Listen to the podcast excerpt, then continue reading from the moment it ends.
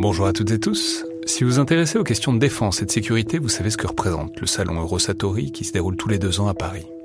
C'est cette année la 28e édition qui se tient du 17 au 21 juin prochain à Paris-Nord-Villepinte et Eurosatori, qui sponsorise cet épisode, sera comme à chaque fois le grand rendez-vous mondial de la défense et de la sécurité. Je veux juste dire, c'est un événement que je trouve très étonnant, assez fascinant. J'y suis allé pour la première fois il y a deux ans pour l'édition 2022. Et euh, vraiment, si vous vous demandez ce qui se fait dans le monde militaire et en matière de sécurité, c'est là qu'on peut voir les dernières tendances, depuis les plus grandes geekeries et les innovations du moment, jusqu'aux grands équipements du futur pour les armées et les forces de sécurité en France et dans le monde. Bref, si vous intéressez de près à ce monde-là, c'est le moment de vous inscrire pour ce qui sera la plus grande édition de l'histoire du salon, avec plus de 1900 exposants et 60 000 visiteurs, vous pouvez le faire en allant sur eurosatori.com.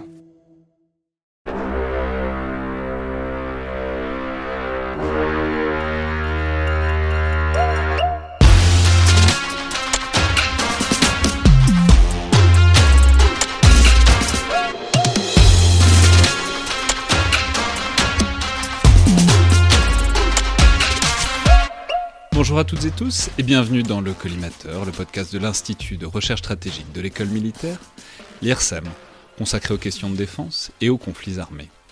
Je suis Alexandre Jublin et aujourd'hui pour parler des compagnies militaires privées, notamment la plus connue en ce moment qui est évidemment la société Wagner, mais pas seulement. Et pour la réintroduire dans un contexte et dans des dynamiques plus larges, j'ai le plaisir de recevoir les trois co-auteurs d'un excellent article publié début décembre sur le site, euh, la plateforme The Conversation, et intitulé Wagner, mais pas seulement, les mercenaires ne sont pas prêts de disparaître, et qui, euh, sinon fait le tour, du moins qui trace un peu la voie vers un programme de recherche sur la question.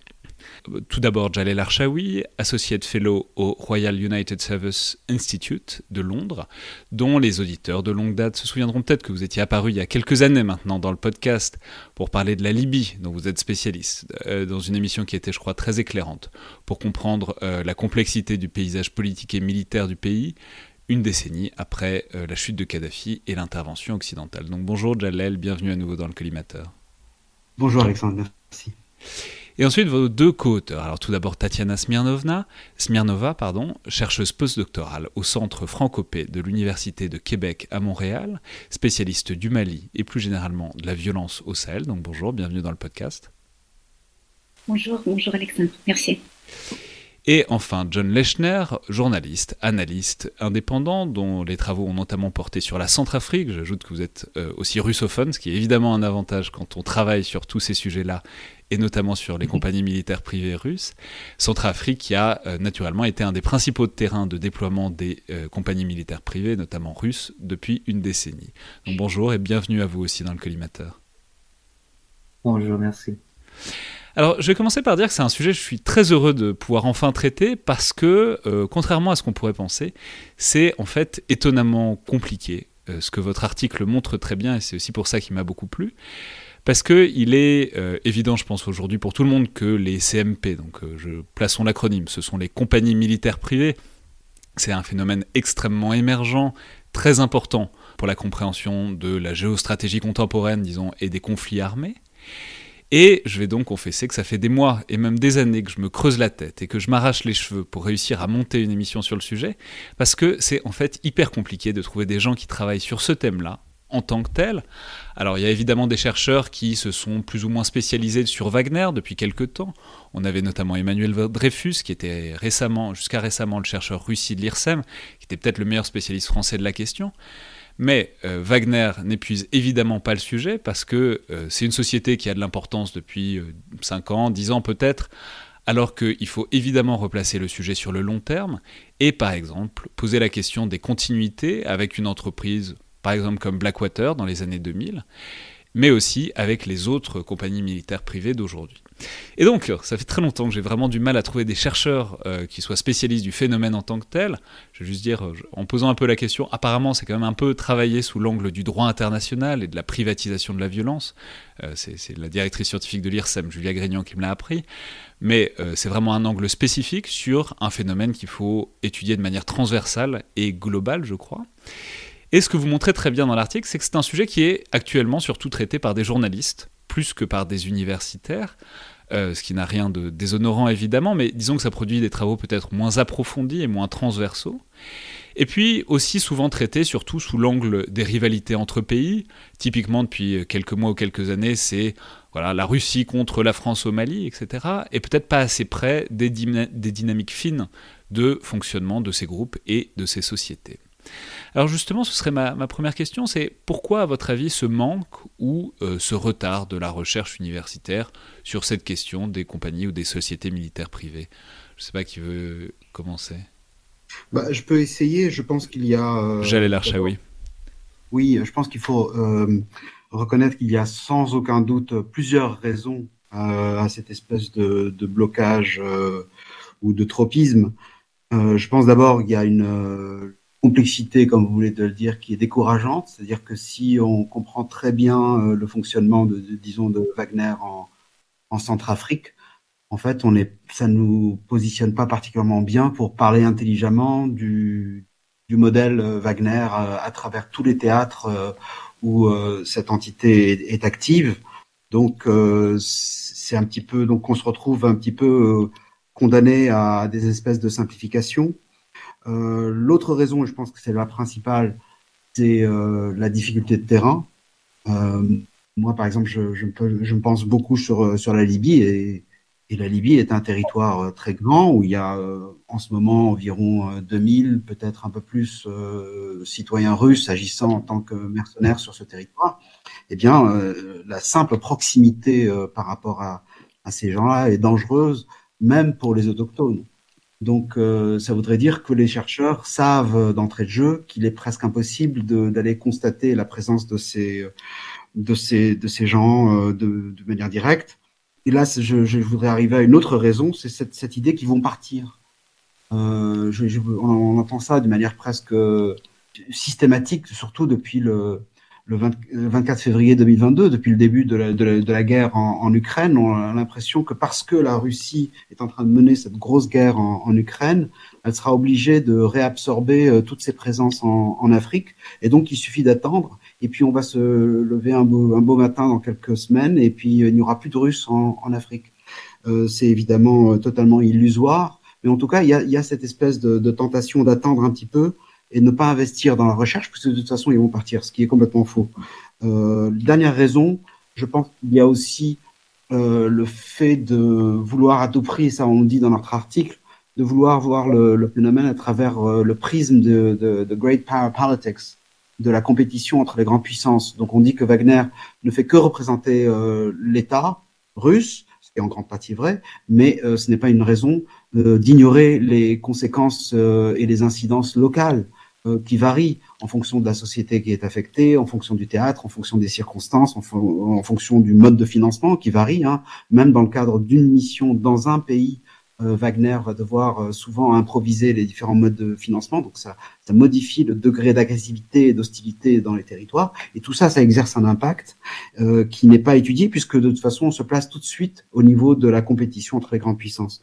Donc voilà, ça c'est quelques idées quelques raisons auxquelles on pourrait penser. Tatiana Smirnova oui, je, merci beaucoup Jalel, c'est super intéressant, je suis entièrement d'accord avec toi.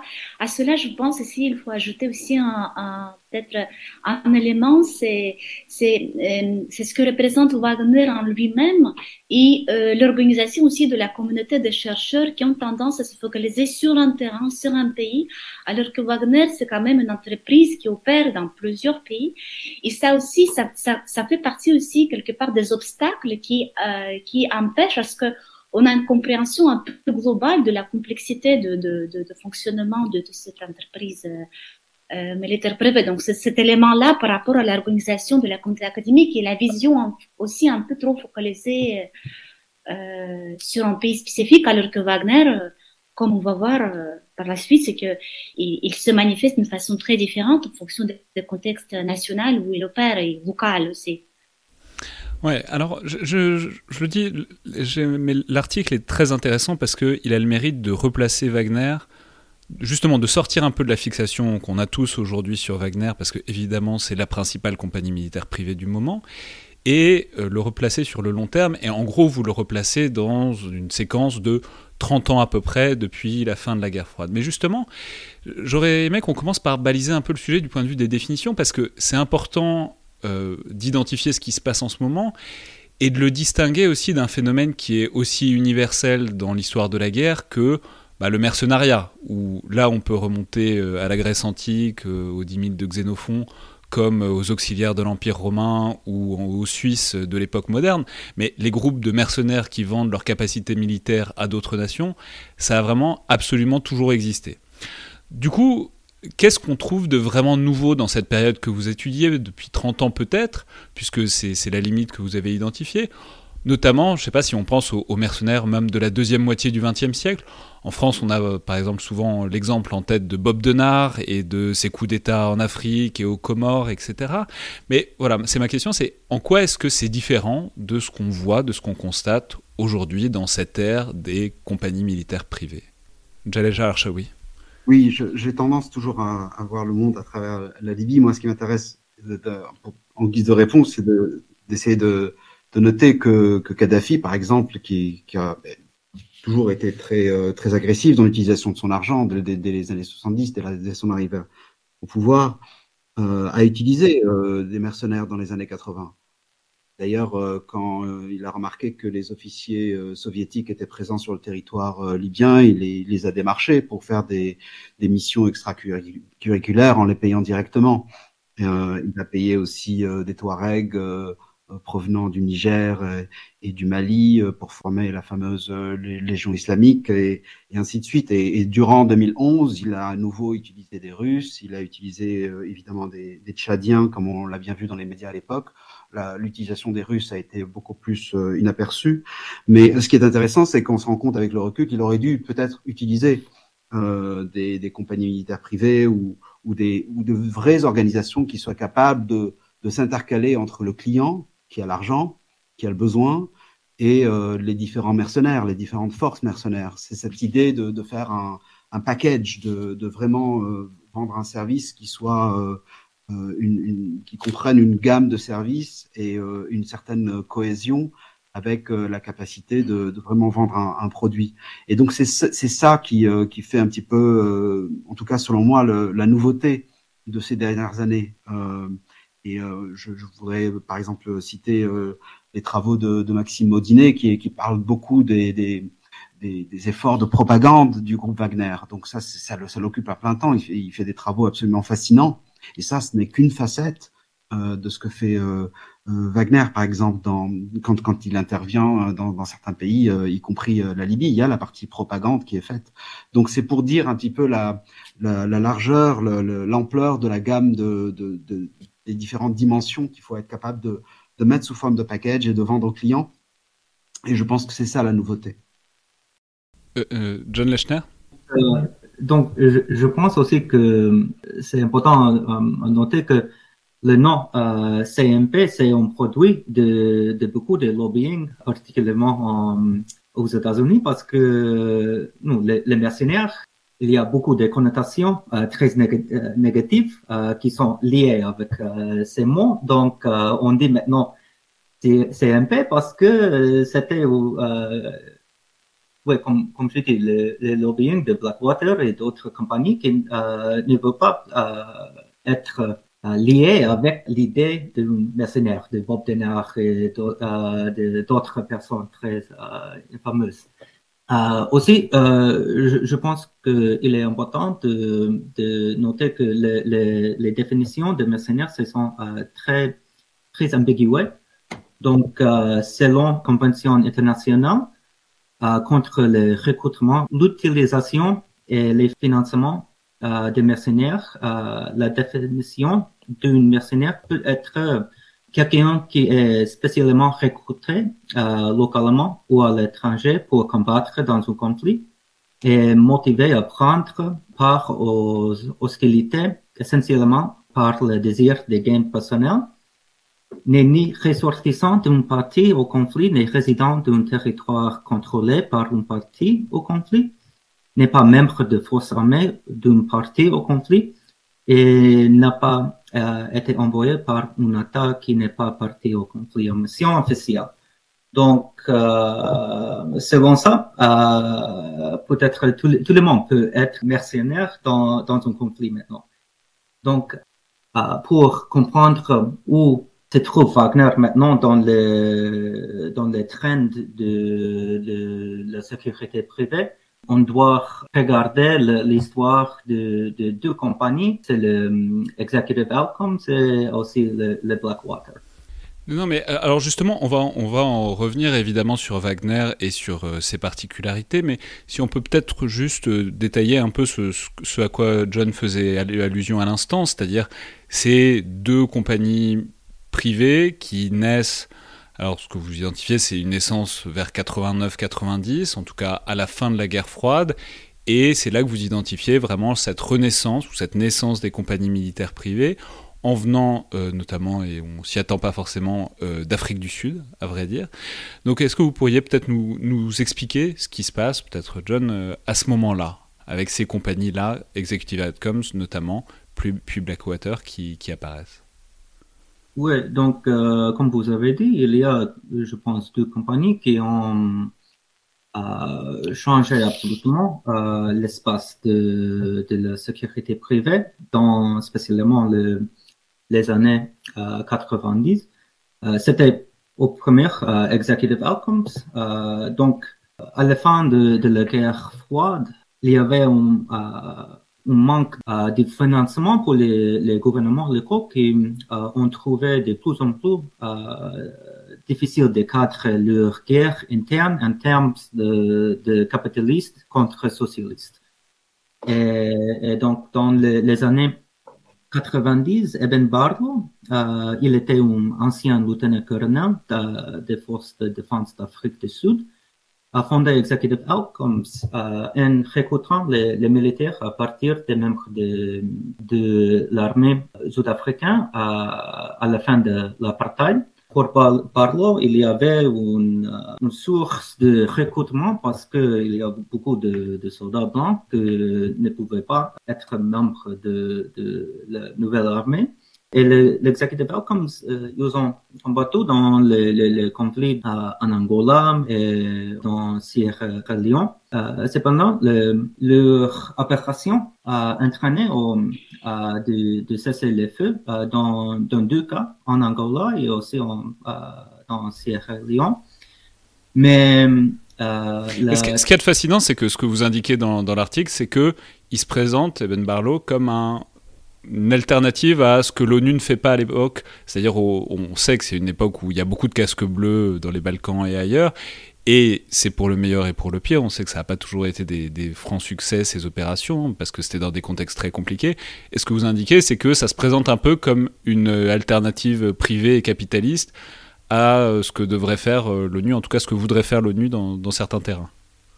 Oui, oui, oui. Selon Executive Outcomes, le, le casque bleu n'était pas capable d'apporter le, le paix en Angola, en Sierra Leone, il, euh, et le gouvernement a eu besoin d'avoir une force plus offensive. Dans les deux cas, c'est euh, difficile à, dire que peut-être il a eu raison. Et il y a aussi des citations, je pense, dans euh, des officiels dans le UN qui ont dit euh, que oui, c'est vrai que euh, c'est à cause de Executive Outcomes qu'il y avait un euh, cessez-le-feu en Sierra Leone. C'est parce que les, les UN et les, les Executive ils ont euh, différents mandats. Pour euh, les UN, c'est le maintien de la paix. Et pour euh, les mercenaires, comme Executive Outcomes, c'est pour reprendre le, contrôle territoire. Euh, oui, c'est plus, plus facile en quelque sorte d'avoir euh, une attitude plus offensive et moins de scrupules que euh, des casques bleus qui, eux, sont, sont, sont, attachés au maintien de la paix. Et donc, justement, l'étape d'après, en quelque sorte, mais il faut en parler, c'est vraiment important parce que c'est peut-être resté l'exemple absolu des, des, compagnies militaires privées occidentales et de leur travers potentiel, c'est évidemment la société Blackwater, qui va s'inscrire dans la logique, enfin en tout cas dans le cadre des guerres américaines au Moyen-Orient, en Afghanistan puis en Irak. Donc peut-être, voilà, qu'est-ce que c'est en fait que Blackwater et à quoi est-ce qu'il sert dans ce contexte, disons, des années 2000 de la guerre contre le terrorisme et, des interventions militaires extérieures américaines? Bah, Je vais peut-être essayer. Moi, je, je tendance à oui, de, de, ne pas trop réfléchir en fonction du nom Blackwater, parce que je pense que la, la vraie locomotive dans cette initiative, c'est surtout son fondateur, Eric Prince, euh, qui a dû euh, changer euh, plusieurs fois de d'entité légale pour pour essayer d'échapper à, différents procès ou, ou, scandales auxquels il a été attaché. Et, et moi, donc évidemment, c'est apparu en Irak dans le cadre de de l'opération américaine qui a commencé en, en, mars 2003. Je tiens à dire justement que la première guerre du, du Golfe avait été aussi euh, euh, marqué par un, par un, grand pas vers la privatisation. C'était euh, Dick Cheney qui était euh, ministre de, la Défense, Defense Secretary en, en, en 1990-91. Et là, il ne s'agit pas évidemment de la fonction de combat, mais la logistique, la, cantine, l'approvisionnement, tout ça avait été en très grande partie privatisé. Donc on, voit une espèce de continuum vers la privatisation.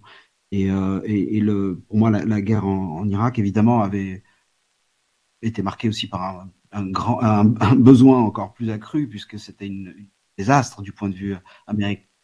Il fallait pouvoir jouer sur les statistiques, il fallait jouer euh, sur euh, la prise, la prise de, danger, la prise de risque. Et, là, peut-être que je vais laisser John parler, mais pour moi, l'expérience d'Eric Prince en Irak, Peut-être qu'il a fait euh, de l'argent pendant 2-3 ans, mais euh, c'est, ça, s'est d'abord soldé euh, par des, procès dont il n'est pas encore sorti. Donc, je trouve que cette, cette expérience n'a pas été forcément probante à tous les points de vue. Je sais qu'il y a beaucoup de propagande russe qui dit qu'à chaque fois qu'on parle de Wagner, ils disent en fait il y avait eu, il y avait eu Blackwater pour les États-Unis. Moi, je trouve que l'analogie est, est, peu convaincante parce que Blackwater, finalement, n'est pas une expérience qui a marché autant que cela. Et, donc, je ne veux pas trop m'attarder, mais je vais laisser parler euh, John sur, euh, sur l'expérience en Irak. Bah, John Lechner, alors, qu'est-ce qu'on peut dire de Blackwater en Irak, de ce qu'il faisait, et puis aussi, évidemment, de ce qu'on leur a reproché, parce que, on l'a dit, c'est ça c'est... Enfin, c'est devenu le, nom Blackwater, enfin, je veux dire, c'est devenu une tâche quoi, sur le bilan notamment américain en Irak. Voilà, pourquoi et comment ça s'est passé? Oui, donc euh, je pense que l'ai euh, déjà expliqué très, très bien euh, un peu de l'histoire. Je peux ajouter seulement peut-être que les, les Blackwater, leur mandat au premier était la protection des officiels américains dans l'ambassade en Irak et, d'autres personnes importantes euh, pour l'occupation.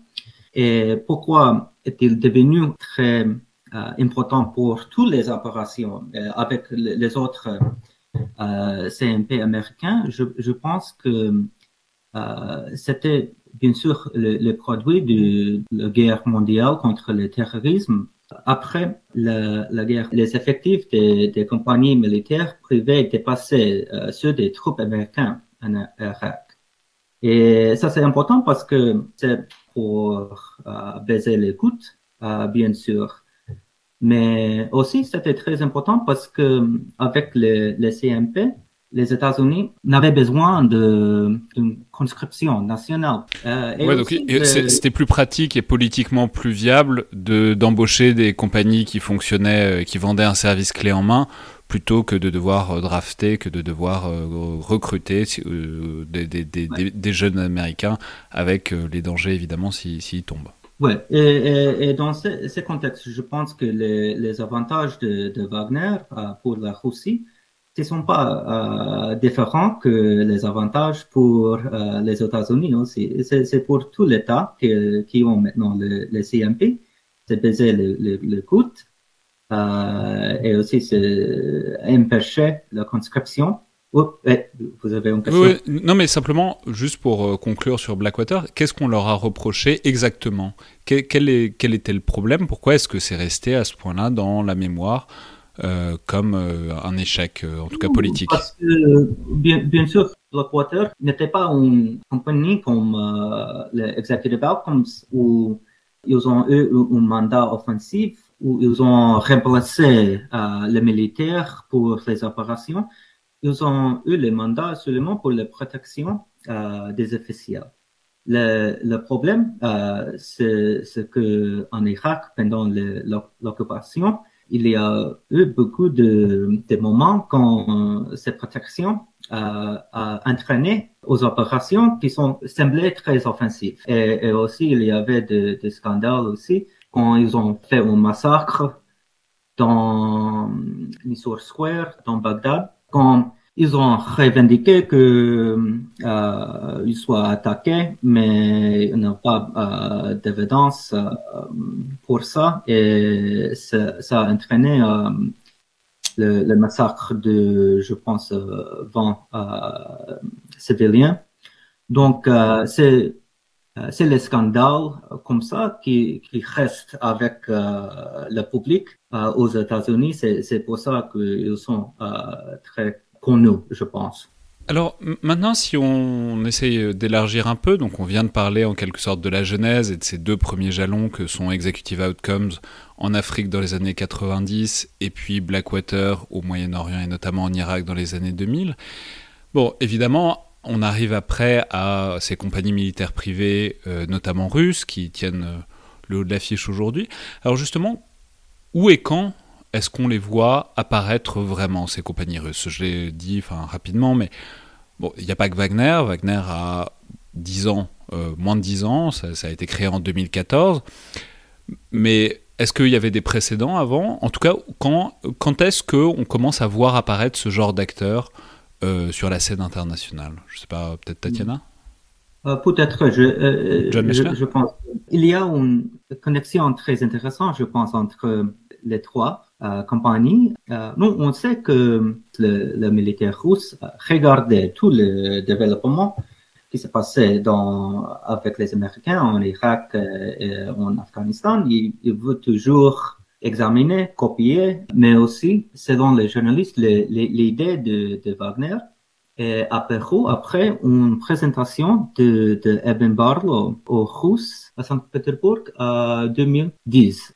Je ne sais pas exactement ce qu'il euh, a présenté aux officiels russes, mais on sait que peut-être l'idée d'une SMP euh, est apparue avec euh, sa présentation. Donc, on peut dire que euh, les Wagner euh, et peut-être on peut euh, après discuter les particularités, mais on peut dire que l'idée de, de, Wagner, c'est apparu de les trains de Blackwater et aussi Executive Outcomes.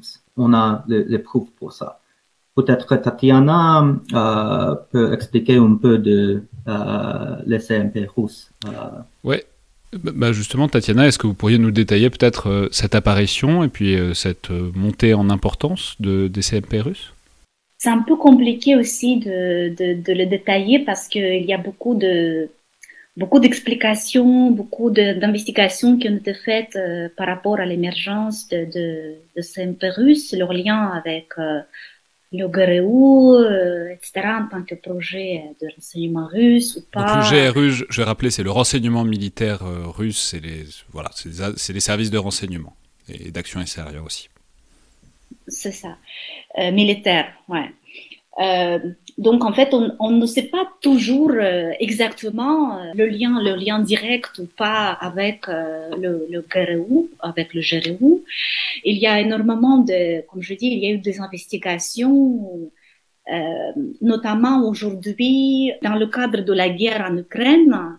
Vous vous souvenez, en fait, il y a eu beaucoup de, en fait, Prigogine, il est venu recruter dans les prisons en, en, Russie pour combattre dans les rangs de Wagner en, Ukraine. il y a des prisonniers maintenant de Wagner qui, qui produisent des récits sur les liens, sur les origines de, de Wagner, euh, comment ils étaient recrutés euh, au tout départ, mais ça reste encore euh, très peu d'éléments, on a très peu d'éléments encore euh, par rapport aux origines de Wagner et, et de ses liens avec les renseignements militaires russes. Mais alors prenons-le de l'extérieur, quand est-ce qu'on les voit apparaître euh, sur le terrain, sur différents terrains, alors notamment en Afrique, peut-être Jalel, on peut dire qu'on voit apparaître ces CMP, euh, notamment Wagner, mais pas que Wagner en Libye à un moment. Voilà, quels sont en quelque sorte les premiers signes que ça devient des acteurs, disons, d'importance? Euh, ce qui est intéressant en Libye, c'est que les premières apparitions sur le terrain ont d'abord été euh, justement le, le GRU euh, lui-même, et des petites missions extrêmement ponctuelles, des, des tentatives de, de faciliter euh, certaines tâches pour le, la coalition du maréchal Haftar à l'est. Donc là, on est en 2014-2015. À partir de 2016, il y a des sociétés russes euh, privées, mais qui ne sont pas Wagner, qui euh, s'occupent simplement de, tâches de sécurité, de déminage, de, surveillance, euh, formation. Et l'apparition de Wagner se fait, disons, à partir de, du mois de juin 2018. vous voyez, c'est extrêmement graduel.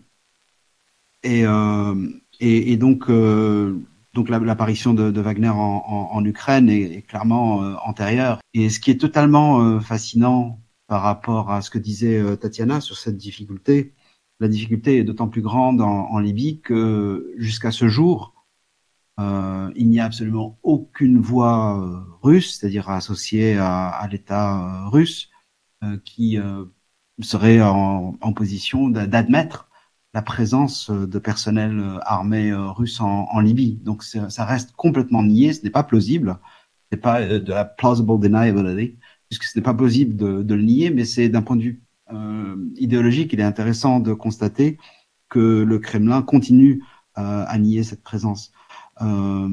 mais en, tout cas, c'est fait d'une manière extrêmement graduelle.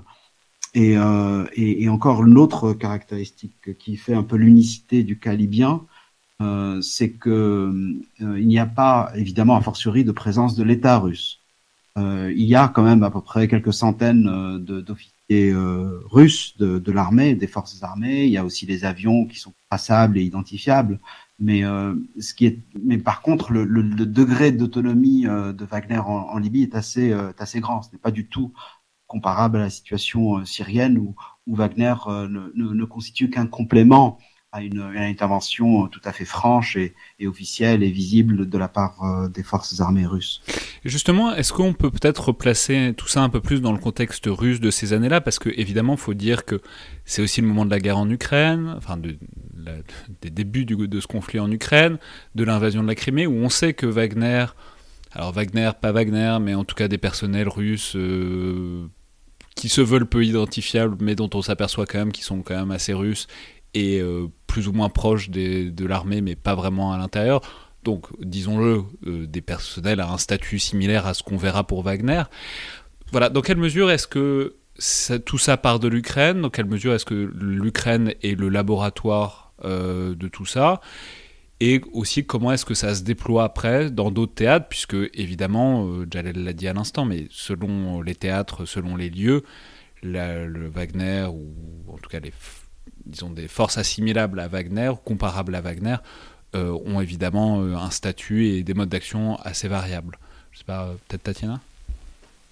Oui, tout à fait. C'est-à-dire, je ne sais pas de quel point on peut dire que l'Ukraine, donc 2014, et l'annexion de la Crimée, c'était le moment euh, de laboratoire de processus. Et en fait, aussi, il faut dire que c'était le début aussi des opérations militaires à, Donbass, aussi, 2014, et où il y avait aussi des, des, des, des gens, en fait, qu'on peut associer au groupe militaire euh, privé en Saint-Russe. Et par la suite, en fait, je pense qu'il faut parler aussi de la Syrie et puis euh, euh les déploiements a, sur le continent en Afrique, donc euh, de, de Saint-Russe dans les différents théâtres d'opération, donc en Libye, Soudan, Mozambique, RCA et Mali, tout dernièrement. Et puis avec on, a, on continue à soupçonner aussi le, euh, maintenant avec tout ce qui se passe au Burkina Faso aussi, on continue à, à penser, à réfléchir à est-ce qu'il n'y a pas la main de Wagner euh, dans, dans, tout ce qui se passe tout, maintenant là au Burkina Faso? Tout ça, c'est juste pour dire que on constate que cette compagnie militaire, elle est en train de se déployer, elle est en processus perpétuel euh, des apprentissages et d'adaptabilité à de nouveaux contextes. Et je pense que cette flexibilité et adaptabilité de, Wagner qui, est souvent omis de, des zones d'analyse, de l'angle de compréhension de, de, tout ce que présente Wagner en tant que tel. Alors, d'une manière plus générale, Jalel y a fait référence, mais il y a Wagner, il n'y a pas que Wagner. D'ailleurs, on peut rappeler que Wagner, jusqu'à très récemment, c'était rien. Enfin, en tout cas, c'était une désignation depuis l'extérieur, mais il n'y avait pas d'existence légale euh, de Wagner en Russie. Enfin, il n'y avait pas une société Wagner qui éditait des fiches de paye et qui avait euh, des listes de recrutement. Bon, maintenant, il semble que ça ait un peu évolué. Mais justement, est-ce qu'on peut peut-être dresser un panorama un peu plus large? Est-ce qu'il y a des équivalents de Wagner? Est-ce qu'il y a d'autres compagnies militaires privées? Ou est-ce que Wagner a fini en quelque sorte par euh, s'étendre et englober un peu tout ce secteur, euh, en tout cas émanant de Russie? Non, je ne pense pas qu'il soit correct de dire que Wagner euh, est tout englobé. Wagner s'est distingué de ses confrères par son agressivité, par son appétit du risque, par sa sa, disposition à aller dans des situations euh, plutôt euh, euh, de choc frontal avec ce qui fait office d'ennemi dans telle ou telle situation. Mais il y a toujours d'autres sociétés qui sont un peu plus, disons, un peu moins sauvages, aussi peut-être un peu plus autonomes par rapport à l'État russe, et, euh, et, qui se cantonne à des fonctions euh, plutôt de, de soutien, d'appui, de logistique ou de fait d'opérer euh, certains matériels qui est difficile à, à, utiliser ou des choses comme ça. Donc, je voudrais pas non plus donner l'impression que Wagner a phagocyté les autres sociétés. Ce n'est pas ça. C'est que c'est simplement une, une, complicité ou en tout cas une, une entente avec l'État russe qui fait que Wagner, à, à mains égards et, et souvent, est capable de, de, de promettre un service euh, à tel ou tel client qui est prêt à payer, euh, même si ce service n'a jamais été réalisé par Wagner dans le passé. Donc il y a cette euh, vraiment euh, cette assurance, cette confiance en soi qui fait qu'on on dit on, on pourra toujours euh, travailler avec l'État russe, récupérer des avions ou récupérer tel ou tel savoir-faire. On récupérera aussi évidemment les ressources humaines qui sont nécessaires et, on, se chargera d'improviser le service que l'on vient de vendre. Et, ça, je, ne connais pas d'autres euh, sociétés qui soient euh, protéiformes à, ce point. Euh, et je pense que ça, ne veut pas dire du tout que, par exemple, en, Libye, il y avait toujours, à tout moment, même durant la guerre contre Tripoli, il y avait quelques dizaines de kilomètres de, Tripoli, d'autres sociétés, mais qui euh, chargeaient de, tâches, disons, beaucoup plus clairement définies, moins euh, sanguinaires, moins meurtrières, et, euh, qui, qui faisaient leur travail d'une manière beaucoup plus discrète. Et elles étaient là et elles étaient payées d'une manière séparée par rapport à Wagner.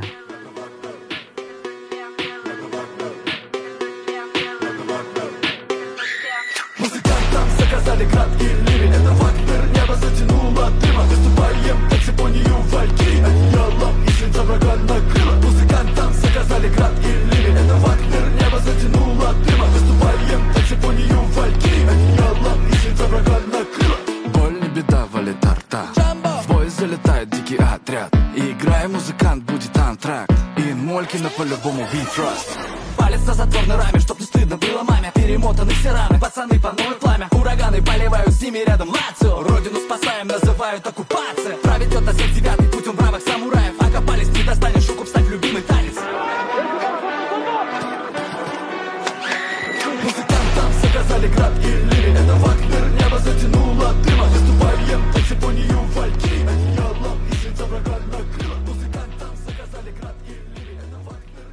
qu'on pourrait euh, prendre la chose de l'autre côté. Donc là, on comprend à peu près comment ça se structure, quelles sont les ressources de Wagner, comment ils ont aussi fait leur succès par une proximité réelle avec euh, l'État russe et avec euh, les ressources que ça peut leur fournir.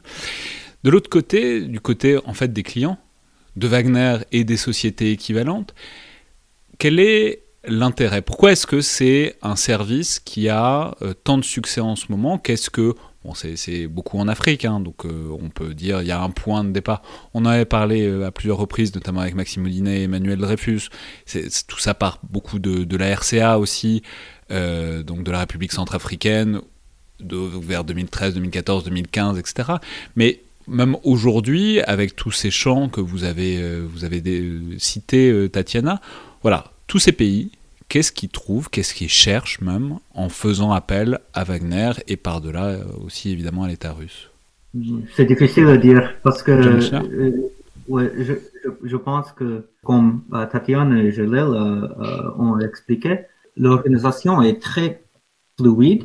Elle a changé beaucoup des années aux premières 2014 en Ukraine euh, vers aujourd'hui jusqu'à aujourd'hui. Le Wagner maintenant en, en Ukraine, c'est très différent euh, au premier. Qu'est-ce qui, est, qu'est-ce qui est différent justement? Parce que c'est vrai que de l'extérieur, c'était Wagner à l'époque, c'est encore Wagner aujourd'hui. Alors évidemment, la guerre est pas la même, mais que, sont les, quelle est la différence dans les prestations qui rendent euh, simplement? Je, je, je, pense de, de Wagner, de, de cette organisation, comme un réseau de gens avec lesquels les, euh, euh, liens avec l'État sont compliqués.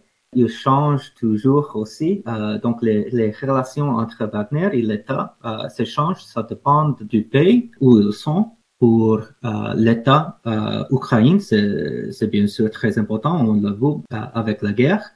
Donc, dans ce cas, je pense que Wagner peut travailler très proche avec l'État mais dans, euh, par exemple, euh, Centrafrique, euh, les intérêts de, de l'État de Moscou ne sont pas très, très grands.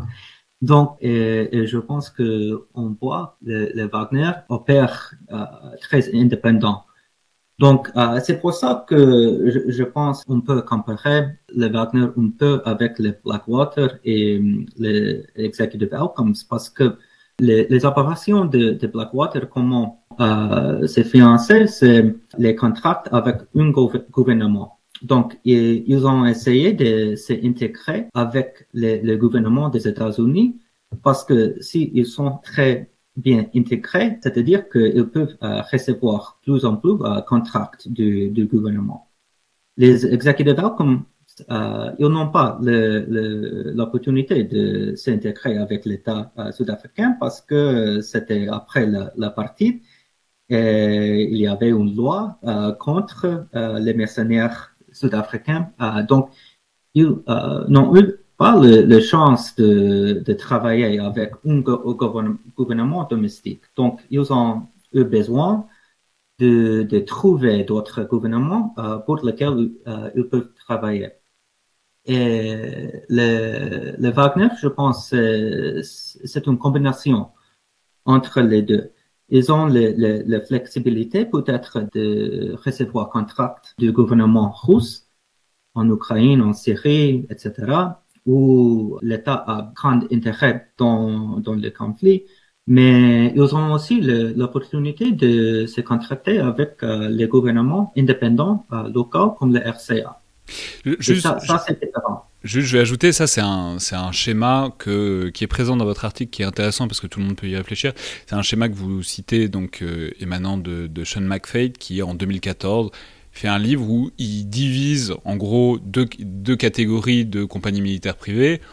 D'une part, les sociétés mercenaires, c'est-à-dire qui vraiment opèrent de manière indépendante et qui essayent de vivre sur le pays, de se rentabiliser en, vraiment localement. Et de l'autre côté, les entrepreneurs militaires qui, eux, rendent des services à une armée puissante, un État puissant. Et là où c'est intéressant, c'est que effectivement, ce que vous soulignez, c'est Wagner, par son caractère multiforme, protéiforme, pourrait euh, en fait casser un peu cette division qu'on avait pendant longtemps, c'est-à-dire être à la fois dans certains endroits, typiquement en Afrique, une société mercenaire, et être dans d'autres, typiquement en Ukraine, un entrepreneur militaire. Et c'est le côté flou, c'est le côté protéiforme de Wagner qui lui permet un peu de jouer sur ces deux tableaux qui pendant longtemps, euh, en tout cas que pendant longtemps, on pouvait essayer de séparer. Je ne sais pas si Tatiana, vous voulez ajouter quelque chose sur justement cette présence de, Wagner en, Afrique et sur les intérêts locaux euh, qui trouvent euh, les, les, gouvernements de leur faire appel, alors que ce soit en République centrafricaine après 2013 ou de manière plus contemporaine, qui au Mali, qui au Burkina Faso aujourd'hui. Je pense qu'il y a aussi, si on va revenir par rapport à ce que disaient Jaune et Jalel, euh, si on fait cette parallèle-là avec les années 90 aussi, c'est quelque part l'attrait de, de, le recours à, à cette force, c'est aussi dans la quête d'alternative à quelque chose qui était en place et qui était dysfonctionnel. ou bien qui était pensé comme dysfonctionnel, qui est perçu comme dysfonctionnel comme on voit, en fait, c'est-à-dire que l'engagement de, de la Russie à RCA et au Mali, euh, spécifiquement, il se fait sur le fond de retrait de forces euh, françaises euh, du terrain. Euh, donc ça s'est passé sur le, dans le cadre du processus de retrait de Barkhane et de Takuba et en Centrafrique aussi, c'était euh, en parallèle quelque part après le retrait de forces françaises de l'opération Sangaris je pense que c'est assez compliqué en fait lorsqu'on parle de, de l'attrait, de raison de cet attrait euh, pour Wagner, c'est, c'est, c'est vraiment dans cette quête d'alternative à quelque chose qui n'a pas, qui n'a pas marché. Aussi dans une certaine fatigue quelque part des sociétés donc euh, de, au Sahel notamment de la présence euh, occidentale.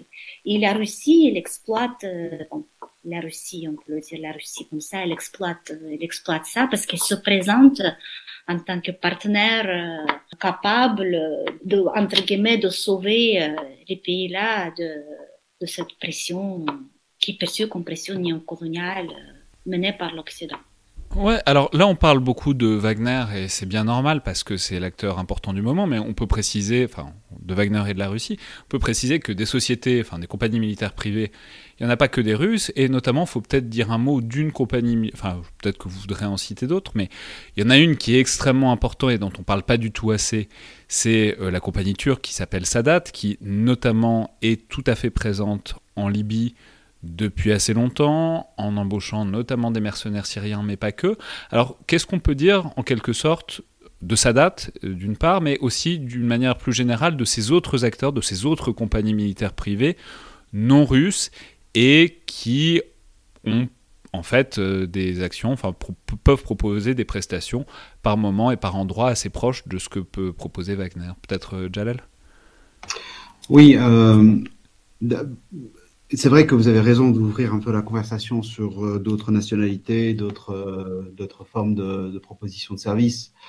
Euh, cette société Sadat a, a été active euh, en, Libye depuis 2012, je tiens à le rappeler. Elle a permis de, de former, donc c'était par son biais que l'État turc a permis de former certains rebelles libyens dès le lendemain de, de l'intervention en, en, en 2011. Et ce n'est qu'en 2019-2020 qu'on en a entendu parler, dans, le contexte que vous avez indiqué, c'est-à-dire le, fait d'être responsable un peu de cette logistique qui consiste à amener des, milliers et des milliers de, mercenaires syriens euh, via la Turquie jusqu'à Tripoli. Euh, euh, évidemment, l'attrait pour Sadat est, est, très réduit par. Ce n'est pas du tout une situation symétrique euh, vis-à-vis -vis de Wagner, puisque la présence de l'État euh, euh, turque en, en, Tripolitaine est totalement visible, avoué. Euh, je veux dire, le Erdogan n'hésite pas à, à s'en vanter. Il n'y a absolument aucune tentative de le dissimuler. Euh, et même euh, au niveau des activités elles-mêmes, savoir-faire, la vraie compréhension de, du théâtre politique, le, les interventions euh, très pointues, comme on a pu en voir euh, le 27 août, par exemple 2022 à, à Tripoli. Les Turcs ont été très actifs et ils ne sont pas passés par Sadat parce que parce que justement les, les, officiers turcs, les espions turcs sont sur place et ils agissent directement. Donc euh, Sadat, c'est une espèce de voilà, c'est une espèce d'appui comme ça sur le côté euh, qui est pas, euh, en tout cas en Libye. Hein, là, je parle vraiment dans, dans libyen. Euh, après, euh, sur la Syrie, ça va être un rôle un peu plus hostile, un peu plus euh, rempli d'initiatives. Et je vais peut-être laisser John parler là-dessus. Là Mais ce que je veux dire, c'est que parfois sur Sadat, il y a une propagande euh, sympathisante vis-à-vis -vis de la Russie qui consiste à dire c'est le Wagner turc. Euh, ça, ça marche pas tellement. Euh, ça marche pas tellement quand on regarde les faits.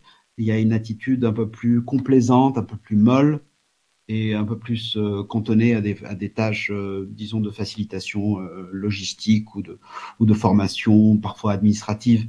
Mais je veux dire, si demain la, Libye brûle à nouveau, et c'est possible, les Turcs ne vont pas passer par Sadat, même si Sadat est fait l'objet d'un contrat, même si Sadat est présent euh, à, à, Tripoli. Et alors que, alors que le niveau de confiance euh, et de complicité entre l'État russe et, et, Wagner est beaucoup plus grand et, et, et la capacité à projeter d'une manière létale est aussi beaucoup plus grande. John, peut-être sur Sadat donc en Libye et ailleurs, et puis aussi peut-être s'il y a d'autres acteurs auxquels on pense pas forcément immédiatement, pas comparables à Wagner, puisqu'on a compris qu'il n'y en avait pas beaucoup qui étaient comparables à Wagner, mais en tout cas d'autres compagnies militaires privées qui sont dignes d'être notées et peut-être de garder un œil dessus pour voir comment elles vont évoluer à la lumière de, disons, des, évolutions et des dynamiques contemporaines. Donc, euh, avec le SEDAT, comme euh, je l'ai dit, je, ouais, je, je, pense que SEDAT joue un rôle euh, logistique euh, maintenant. C'est pas euh, offensif comme euh, l'ancien Executive Outcomes ou les, Wagner maintenant. mais bien sûr, les, les, les euh, logistique de transfert de, de mercenaires syriens semble peut-être comme Wagner dans un conflit, mais, mais comme ouais, je, je l'ai dit, je, je ne pense pas que euh, le Sadat est comparable maintenant à Wagner, mais peut-être, euh, comme euh, on l'a dit dans l'article, je, pense que même s'il n'a pas maintenant société privée comme Wagner, ils ont créé l'espace pour d'autres dans l'avenir. Et, je pense que il y a des, gouvernements, des pays qui, dans le, le, le système euh, des gouvernances, de, les systèmes des élites peuvent laisser faire une, société privée comme Wagner dans l'avenir. Donc euh, la Turquie, c'est une. Hmm. Euh, aussi les, les, gouvernements de Abu Dhabi, euh, le Rwanda, euh, se sont peut-être prêts à les copier. Mais on a dit aussi dans, dans l'article, je pense qu'il est important de noter que où les Wagner s'opèrent maintenant, dans RCA ou en Libye, il y a aussi beaucoup de, mercenaires qui ne sont pas comme CMP, mais euh, ils jouent un grand rôle dans, dans le conflit. Donc, euh, il y a beaucoup de gens euh, pauvres qui combattent pour les, les groupes armés euh, c'est comme mercenaires, les, les, les groupes armés qui combattent Wagner dans RCA, ils recrutent aussi euh, des gens de, de Tchad, du, du Soudan euh, pour combattre. Donc, euh, le problème de mercenaires, c'est plus grand aussi de, de Wagner euh, même Jalal, vous vouliez ajouter quelque chose? Oui, je voulais juste dire euh, que quand on accepte justement de regarder de manière très informelle ce qui est euh, de facto revient à des compagnies militaires privées, il en existe déjà euh, qui nécessiterait d'être euh, mis en exergue. Je pense notamment euh, à des, acteurs euh, syriens qui ont, euh, ont fourni euh, Wagner, Wagner agissant en tant que client euh, par rapport à la Libye. Donc je m'explique, il y a des milliers de mercenaires syriens qui ont été affrétés par Wagner sur le territoire libyen, dans l'Est, du côté du maréchal Haftar, ils y sont encore, il y en a au moins 1500, 2000 aujourd'hui. Et ce qui est intéressant, c'est que euh, quand il s'est agi de les recruter, euh, Wagner ne les a pas recrutés individuellement. Ils sont allés voir euh, des hommes d'affaires syriens qui connaissaient beaucoup mieux leur population, qui connaissaient les poches dans lesquelles il fallait euh, puiser, et euh, donc ils ont finalement ils ont sous-traité euh, leur, euh, leur rôle de, de, CMP à des CMP informelles syriennes dans, dans le, le, contexte que je, je, tiens à souligner. Il y a aussi la même chose qui s'est passée sur le territoire libyen au niveau des Soudanais. Il y a un réservoir de mercenaires soudanais absolument extraordinaire en, en, en Libye. Il y en a à peu près 10 ou, ou 15 000, voire plus. Et euh, donc certains, évidemment, euh, soudanais individus, donc sont recrutés au cas par cas par les groupes armés libyens. Mais vous savez, euh, il y a eu plusieurs preuves qui indiquent que Abu Dhabi, donc je parle de l'État émirati, aussi c'est chargé de payer et donc de former certains groupuscules, de les soigner, de bien les traiter, de les coordonner à un moment donné dans le contexte libyen. Et cela s'est fait à, travers des intermédiaires soudanais qui se sont improvisés euh, CMP informel pour pouvoir euh, satisfaire ce client euh, d'une tierce nation qui s'appelle euh, les, Émirats arabes unis. Donc si on accepte de, de faire du terrain, de regarder ce qui existe d'une manière informelle, on se rend compte que le futur est déjà présent. Et enfin, puisque c'est la question du futur, enfin, j'aurais presque aimé. Alors, c'est évidemment compliqué, vous aurez, on n'aura pas de réponse définitive, mais est-ce que c'est. Est-ce que vous pensez que c'est une piste qui pourrait s'ouvrir aussi pour des pays plus occidentaux et disons plus démocratiques? Parce que euh, bon, on, voit qu'il y a des travers euh, nombreux de ce modèle, mais on voit bien qu'il y a aussi une utilité stratégique réelle pour une puissance comme la Russie et pas que, d'avoir une sorte de présence à moindre frais et avec une implication moins directe sur des terrains, par exemple, africains. Et euh, on peut dire que c'est évidemment une piste qui pourrait aussi être euh, explorée par des pays occidentaux. Je crois que c'est, Michel Goya qui a ce micro dans, dans l'émission qu'on avait faite autour de son livre sur les OPEX françaises, disait que c'était une vraie possibilité. Si on veut plus employer les armées à ça, à faire des missions dans des pays étrangers et lointains, par exemple parce qu'on voudrait se reconcentrer sur de la haute intensité plutôt que sur des expéditions. Voilà, que de songer à privatiser un certain nombre de missions. Évidemment, on espère avec euh, euh, d'autres intentions et avec un réel contrôle sur ces acteurs privés, mais euh, qu'est-ce que vous en pensez en tout cas de la possibilité que ces succès possibles-là, dont on voit qu'ils infusent dans des pays qui ne sont pas très démocratiques en règle générale, aussi s'étendent à, par exemple, des pays plus proches de nous et plus occidentaux? Moi, je trouve que, évidemment, tous les ingrédients sont là pour que cette tendance vers la privatisation se fasse euh, euh, au niveau occidental. En revanche, d'un point de vue empirique, je trouve que ça tousse, c'est très lent.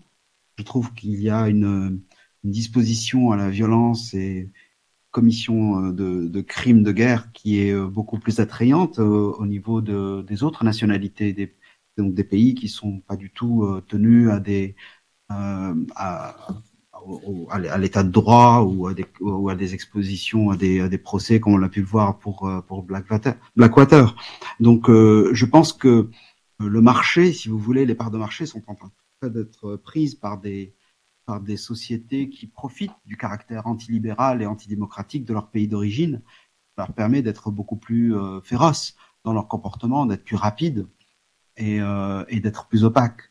Et je pense que les démocraties occidentales, qui, sont, qui ont tendance à parler de lois, de régulations, de conventions, etc., euh, vont, vont traîner, euh, euh, vont traîner la patte un petit peu derrière tout ça. Et c'est un petit peu ce qui, ce qui est en train de se produire. Et, euh, et à nouveau, je trouve que c'est intéressant de voir le comportement d'Eric Prince. Eric Prince, quand Donald Trump euh, est arrivé au pouvoir en 2017, a fait toute une série d'éditoriaux, de, d'articles pour promouvoir des possibles utilisations de, son savoir-faire dans des théâtres comme la Libye, l'Afghanistan, etc.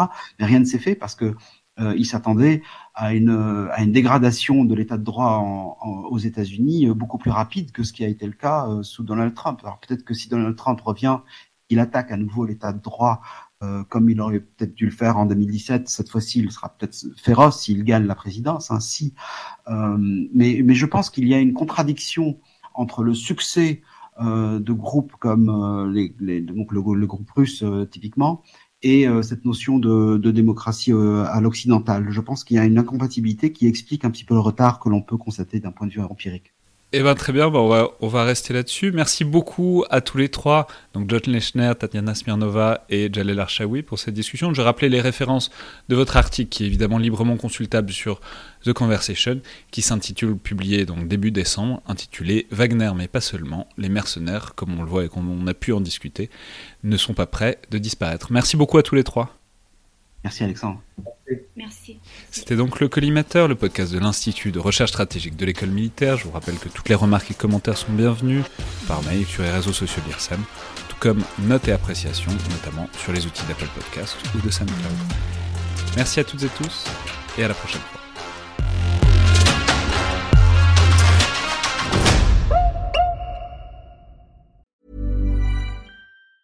Hi, I'm Daniel, founder of Pretty Litter. Did you know cats tend to hide symptoms of sickness and pain? I learned this the hard way after losing my cat, Gingy. So I created Pretty Litter, a health monitoring litter that helps detect early signs of illness by changing colors, saving you money and potentially your cat's life. Pretty Litter is veterinarian developed, and it's the easiest way to keep tabs on your fur baby's health right at home. Go to prettylitter.com and use code ACAST for 20% off your first order and a free cat toy. Terms and conditions apply. See site for details.